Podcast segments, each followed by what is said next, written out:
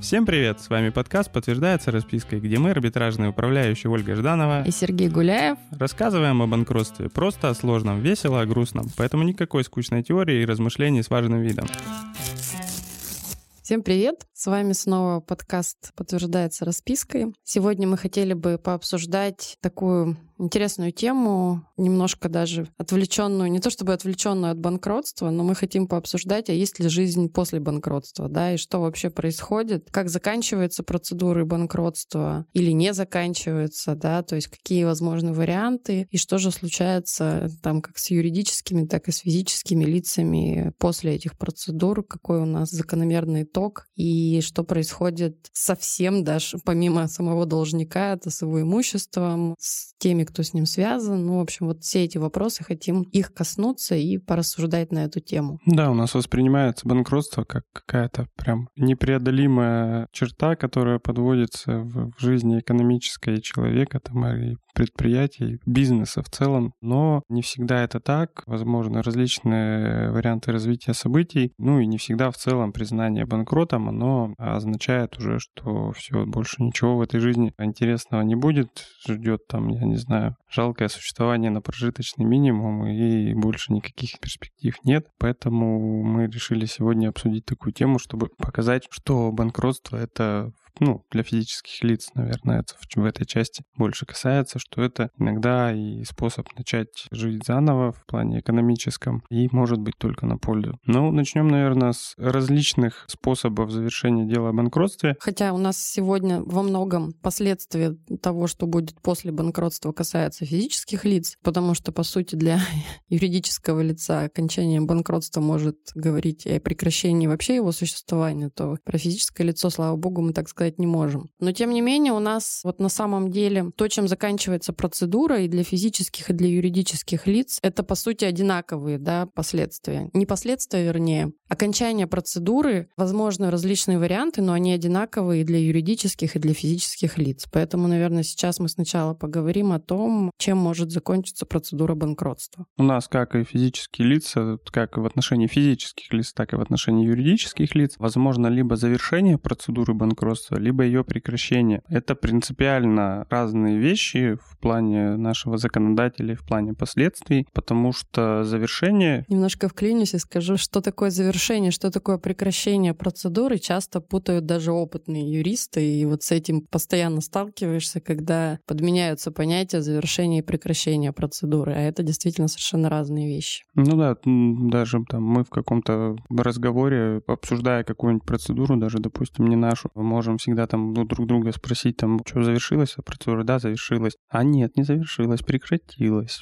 И вот э, почему так важно это всегда подчеркивать, сейчас мы вам расскажем.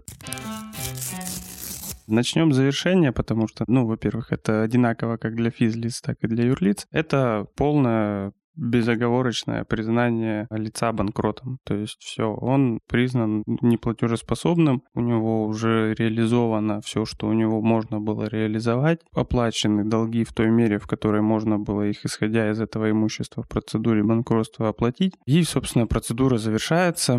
Все непогашенные долги, которые на тот момент существовали, они списываются, и в отношении юридического лица юридическое лицо у нас ликвидируется, после этого, то есть вот это решение о завершении процедуры банкротства, оно направляется судом непосредственно в налоговую службу, и налоговая служба на основании этого решения вносит в реестр запись о ликвидации юридического лица. Физическое лицо точно так же оно признается банкротом, но, слава богу, не ликвидируется. Все задолженности его списываются, за исключением некоторых, которые прямо предусмотрены законом, и наступают последствия в виде запрета в течение течение пяти лет брать какие-нибудь кредиты, не уведомляя банк о том, что вы проходили процедуру банкротства не так давно. Не совсем брать кредиты, а, а брать кредиты без специального уведомления. То есть это тоже важно подчеркнуть. Занимать в течение, опять же, пяти лет какие-либо должности в органах управления юридическими лицами, то есть это и директор, и участник. Нельзя, то есть полностью какую-то создавать бизнес свой через юридическое лицо, либо участвовать в его управлении. Ну, еще там есть несколько, но они уже более специальные. Там 10 лет нельзя занимать должности в органах управления банков, страховых организаций, там и вот такие вот. Но вот самые основные, наверное, вот эти. Ты так, на мой взгляд, это быстро побежал вперед. Я бы еще поговорила о том, а вообще, когда у нас процедура банкротства считается завершенной, да, то есть что должно произойти к моменту, когда управляющий делает вывод о том, что, ну все, пора завершать процедуру и выходит с соответствующим ходатайством в суд. Ну, во-первых, должны быть совершены все мероприятия, да, по выявлению, там, поиску и возврату имущества в конкурсную массу. Ну, либо если там управляющий не обнаружил ни- ничего, что ему нужно возвращать, то, по сути, должно быть реализовано, да, то есть все имущество, что есть у должника. То есть должны быть проданы все активы, должны пройти у нас все торги, После чего, если мы говорим, там, не знаю, про юридическое лицо, там еще ряд технических мероприятий происходит, сдача документов в архив, потом выносится на собрание кредиторов предложение, собственно, завершить процедуру, управляющий отчитывается, и когда управляющий делает вывод о том, что, ну, все, больше в данной процедуре ему делать нечего, да, сделки все оспорены, если это у нас юрлицо, там, не знаю, к субсидиарной ответственности привлечены руководители или не привлечены, только после этого управляющий может выходить с ходатайством о завершении процедуры. То есть, если у управляющего хоть какие-то мероприятия еще не проведены, если хоть что-то еще есть, э, что необходимо сделать, у нас, например, часто бывает, когда остается какая-нибудь там мертвая дебиторка, но в любом случае ее нужно либо отторговать, либо списывать. Ну, то есть, э, даже если хоть минимальное имущество какое-то в конкурсной массе есть, процедуру завершить нельзя. То есть, вот только после того, как все вопросы относительно имущества разрешены, решены, мы можем говорить о завершении процедуры. Да, все наши предыдущие выпуски должны сначала вот состояться, все, о чем мы уже так много и долго говорим, а потом процедуру можно завершать. Действительно, не должно оставаться у банкрота вообще никакого имущества. А и только тогда можно именно завершать. Ну, собственно, поэтому она и называется завершение, что все, здесь больше делать нечего, как бы не хотелось, и пора уже ее когда-то заканчивать. И, ну, по последствиям завершения уже процедуры я сказал. Теперь, наверное, стоит перейти уже к прекращению процедуры, а вот эта вещь совсем другая, и она здесь даже с точки зрения последствий немного интереснее, как мне кажется, потому что она позволяет существовать дальше должнику, ну, юридическому лицу в частности. У нас прекращение процедуры возможно по основаниям, только вот которые у нас указаны в законе. Начнем, наверное, от самого неприятного основания прекращения до более приятных. Основанием для прекращения является невозможность э, финансировать процедуру банкротства по юридическому лицу. Это значит, что у должника настолько нету денег и настолько нету вообще ничего, что даже процедуру провести нельзя. Мы вот уже там в выпусках про арбитражных управляющих говорили о том, что, ну и про расходы у нас отдельный был выпуск, кстати, на процедуру, что на проведение самого банкротства нужны определенные денежные средства. И если вот нету даже этого необходимого минимума, то суд прекращает дело о банкротстве. Оно может быть прекращено как только на этапе вообще рассмотрения самого первого заявления о обоснованности вообще признания банкротом, либо в любой момент процедуры, если управляющий придет к выводу о том, что дальнейшее ведение процедуры будет будет приводить только к накапливанию текущих платежей, но при этом даже они погашены быть не могут за счет э, средств, которые могут в процедуре появиться. Надо сказать, что не так просто иногда прекратить процедуру, даже на, когда на первый взгляд денег нет. Суды порой очень своеобразно трактуют наличие имущества у должника. У меня, например, до сих пор вот длится процедура, которую неоднократно пытались прекратить в связи с отсутствием финансирования, вообще каких-либо денег. Но, например, судья там стоит на своем то есть там есть совершенно мертвая дебиторка, которая там торгуется сейчас. К юридическим лицам, которые находятся там в предсмертном состоянии, видно, что у них нет никаких активов, ничего, ничего, они там даже отчетность не сдают. Но для судьи вот вот это вполне себе актив, и она отказывается, например, прекращать процедуру, мотивируя тем, что у должника есть имущество. Управляющий, конечно, в такой ситуации может, собственно, подать заявление и уйти с процедуры, да, и, возможно, нового управляющего будет найти сложно, и процедуру прекратят. Но так как мы с Сергеем, например, знаем, что лучше со своих процедур не уходить в добровольном порядке, потому что кто там за тобой придет, непонятно. Поэтому я, например, продолжаю эту процедуру тянуть. Тем не менее, на мой взгляд, она, ну, как бы, то есть понятно, что никаких денег в ней не появится. Да, и вот этот вариант, наверное, самый э, негативный вообще для всех, потому что у нас э, сам должник продолжает существовать вот в такой вот безденежной ситуации, он там не ликвидируется, никуда не исчезает. Кредиторы не начинают эту процедуру, либо она если она начиналась, она заканчивается, кредиторы ничего не получают. А единственный, наверное, сейчас э, плюс, который существует при таком прекращении за отсутствием финансирования, это то, что кредиторы могут обратиться сразу же с заявлением о привлечении к субсидиарной ответственности контролирующих лиц. То есть как только суд, допустим, если даже это самое первое там, заседание по проверке обоснованности требования самого первого признания должника банкротом, и суд по его итогам приходит к выводу о том, что да, должник не платежеспособен, но процедура процедуру вводить нельзя, так как денег нет даже на процедуру, а вносит определение свое там о прекращении производства, и вот э, после этого сразу кредиторы могут пойти взыскивать субсидиарную ответственность, привлекать, точнее, к субсидиарной ответственности контролирующих лиц, и это будет э, точно такой же спор, какой он был бы в рамках дела о банкротстве, со всеми повышенным применением повышенных стандартов доказывания, там всех установленных презумпций и прочего. И иногда даже этим специально пользуются вот таким механизмом прекращения, чтобы быстрее, быстрее, быстрее уже перейти к субсидиарной ответственности. Но для этого надо уже иметь какие-то сведения о о там, имуществе ГДЛ, о сделках этого должника, то есть, ну, об основаниях этой субсидиарной ответственности, чтобы к ней привлекать. Ну да, это довольно часто и на самом деле эффективно используемый способ, а особенно когда кредиторы в целом уже понимают, э, ну то есть они уже взаимодействовали с должником, у них есть некое представление о его деятельности, и они понимают, что, например, должник — это совершенно там пустая организация, да, то есть вот это юридическое лицо, которое банкротится, взять с него нечего, единственное, откуда еще можно получить деньги, это его бенефициары. Поэтому, да, действительно, вот в этой ситуации прекращение процедуры банкротства является, может быть, более эффективным и коротким способом добраться до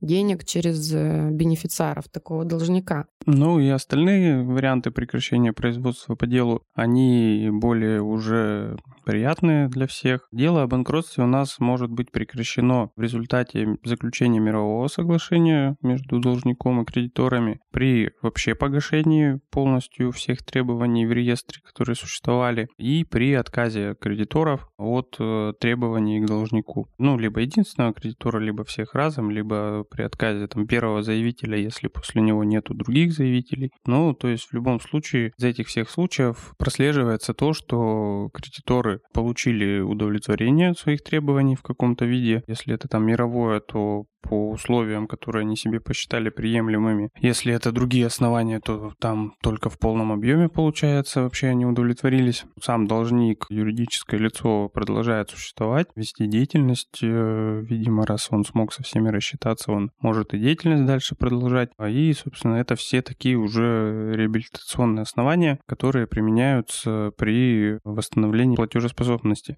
Ну, еще есть там два основания, такие сказочные, как по мне. Это выход из кризисной ситуации в результате проведения процедур финансового оздоровления и внешнего управления. Но я такого не видел.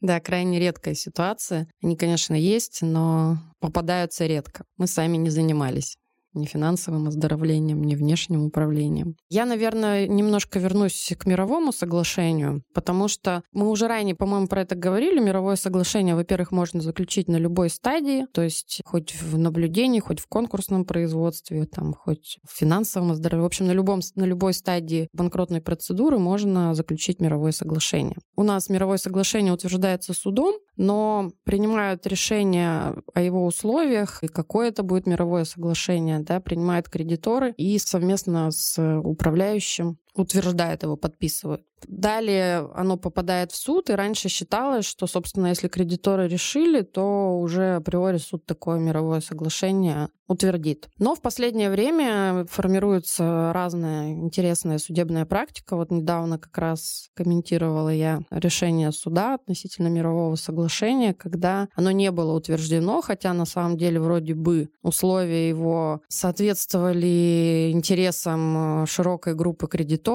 и, безусловно, огромное большинство кредиторов а, проголосовали за такое мировое соглашение. Тем не менее, миноритарные кредиторы смогли доказать, что в ситуации, если должник останется в банкротстве и его имущество будет реализовано, их требования будут удовлетворены наилучшим образом, чем это предполагалось по мировому соглашению. Вот как бы такая интересная практика попадается, и она, я бы не сказала, что прям какая-то исключительная. То есть суды, ну, довольно неформально стали подходить к этому вопросу и действительно пытаться исследовать, а что же там все-таки в мировом соглашении предусматривается. А еще мы сталкивались с тем, что у нас мировое соглашение пытается использовать для того, чтобы не платить всевозможные проценты неустойки и гасить только, например, основные какие-то денежные средства. Ну, в общем, всевозможные варианты возможны.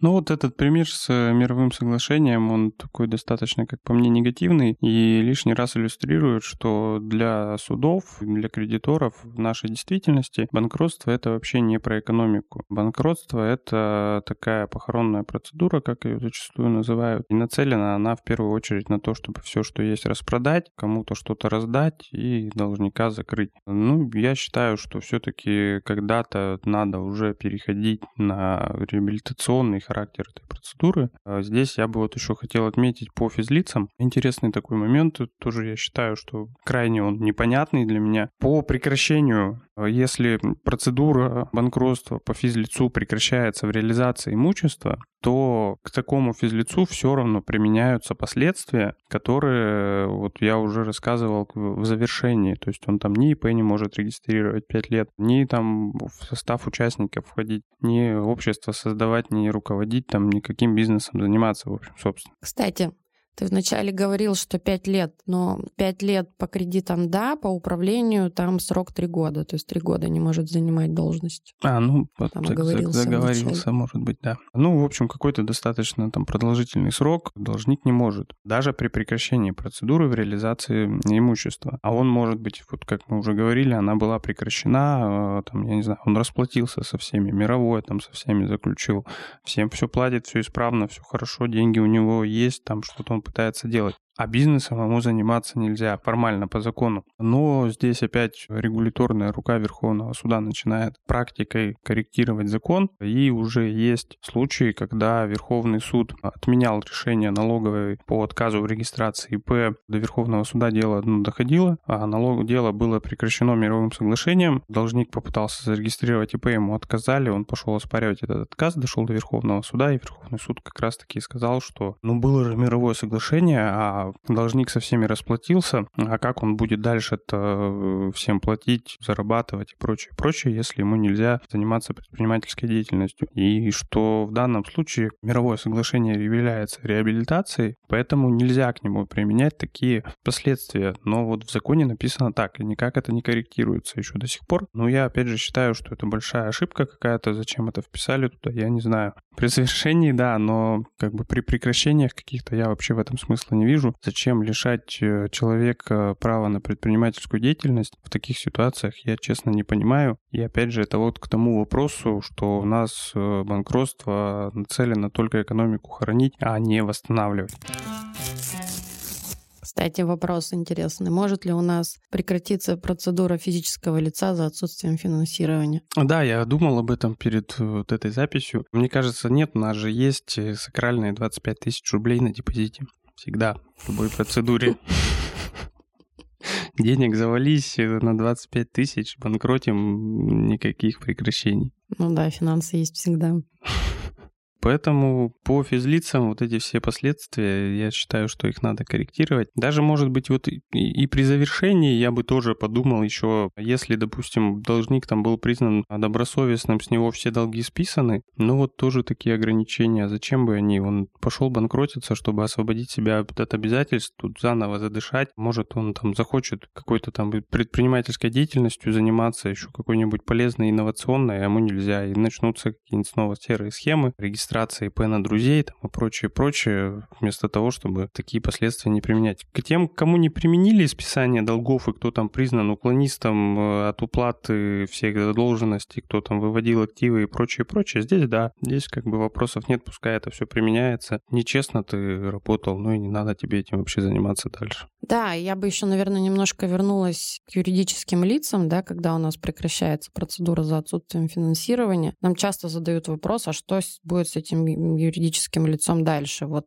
э, Сергей уже упомянул, что ничего не будет. А, надо на этом немножко, наверное, заостриться, потому что если вы, например, каким-то образом в таком юридическом лице участвуете, ну, там, не знаю, являетесь участником, руководителем, в общем, кем-то, я бы все-таки не бросала его из виду, потому что там на самом деле такая тупиковая, на мой взгляд, ситуация получается. То есть участники такого юридического лица не могут его ликвидировать, ну, потому что формально долги у него никуда не пропадают, не деваются. При этом банкротить его, ну, никто не банкротит, потому что нет на это средств. Получается, у нас повисают такие мертвые души в ЮГРЮ, и, я не знаю, висят, видимо, до тех пор, пока налоговая сама их не решает исключить из реестра, что тоже непонятно, когда произойдет. И, в общем-то, даже если она начинает это делать, любой из кредиторов может подать формальное заявление и указать на то, что есть непогашенные долги и воспрепятствовать этому. При этом юридическое лицо, скорее всего, не будет уже осуществлять никакой деятельности, не будет сдавать отчетность и будет только болтаться, портить, видимо, статистику для налоговой. Ну, здесь еще один э, риск есть для участников таких юрлиц брошенных. Там же, ну, наверняка, если вот оно будет брошено, налоговая сначала внесет какие-нибудь сведения о недостоверности, там адрес э, директора, там еще кого-нибудь выйдет, проверку сделает, ничего не найдет, внесет адрес о недостоверности каких-нибудь сведений. С этого момента, не помню вот честно, у налоговой какой срок, э, на, ну, какой-то он, по-моему, не больше года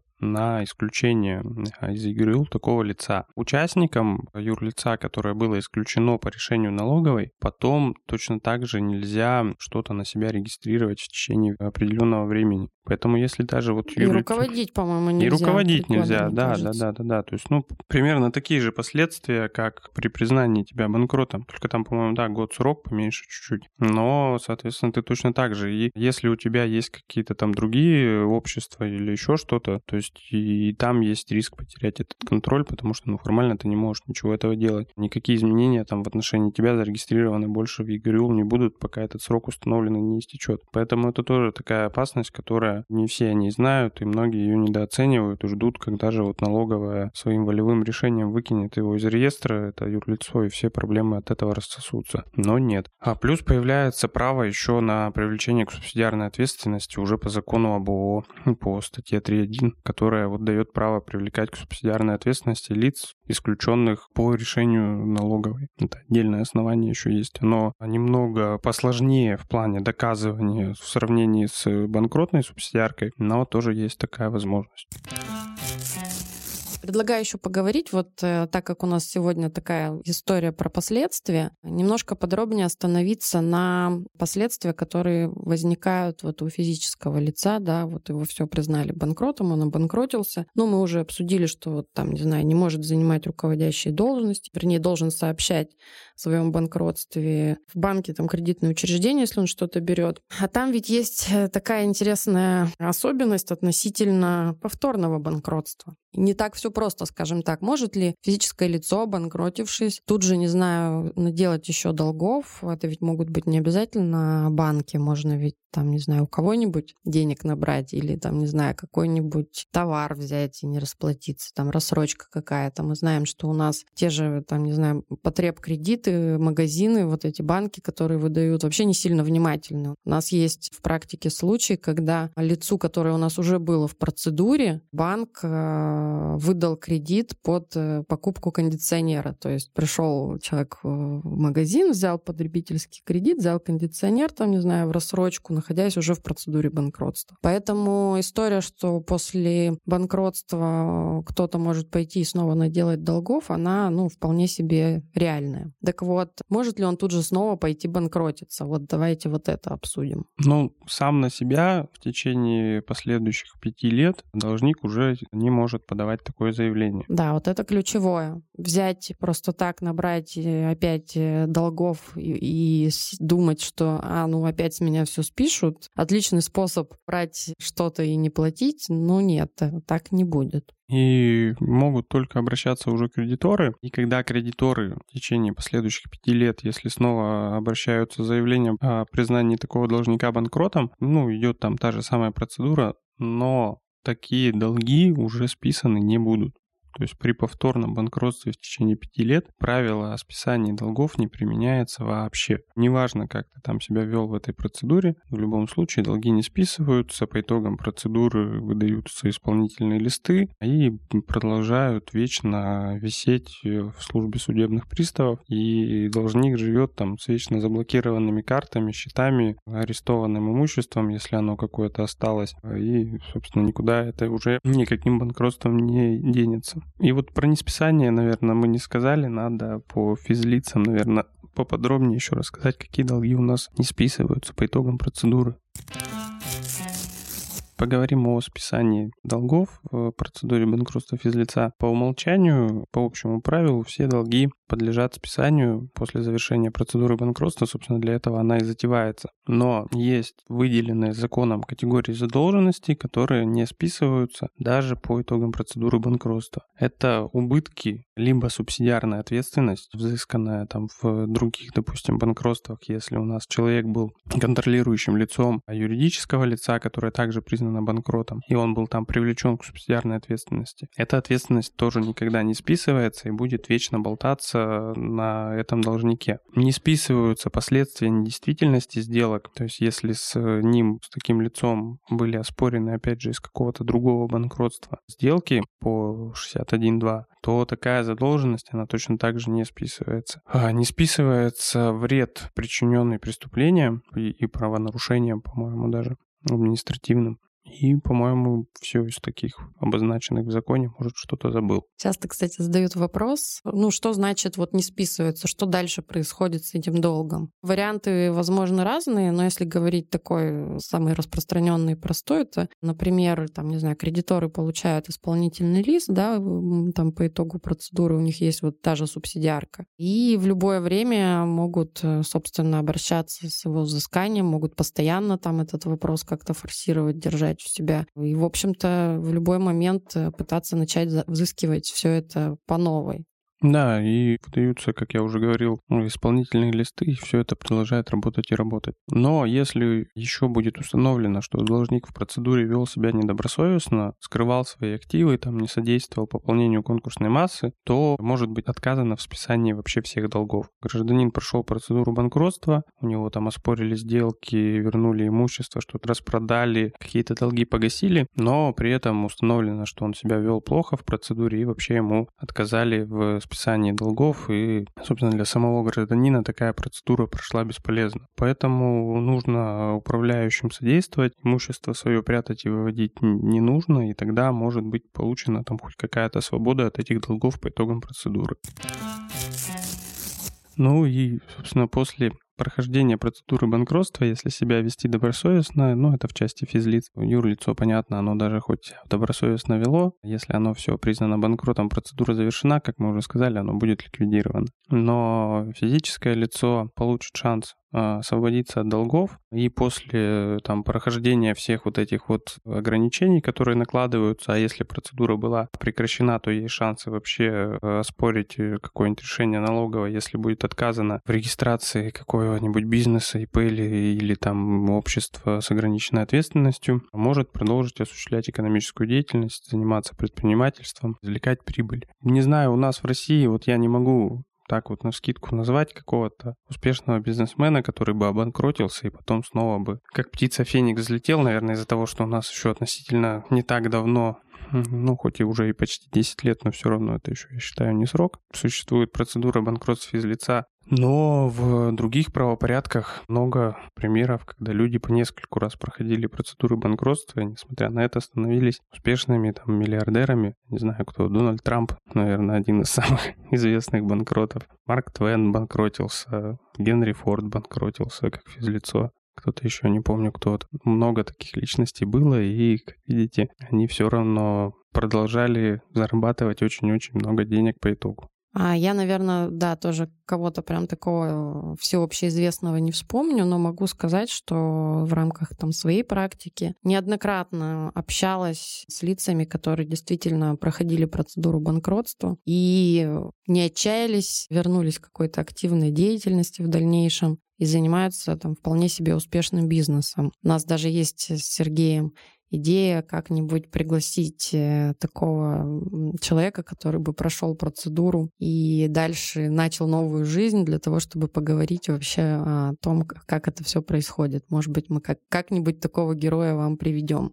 Ну, на этом, наверное, будем прощаться. Большое спасибо, что были с нами. Еще раз, как обычно, напомним, что подписывайтесь на наш телеграм-канал «Подтверждается распиской», где много всего интересного, что не вошло э, в наши выпуски. Плюс там мы всегда анонсируем, что вас ждет в ближайшую пятницу, поэтому ждем вас и там. Спасибо, до свидания. Всем пока.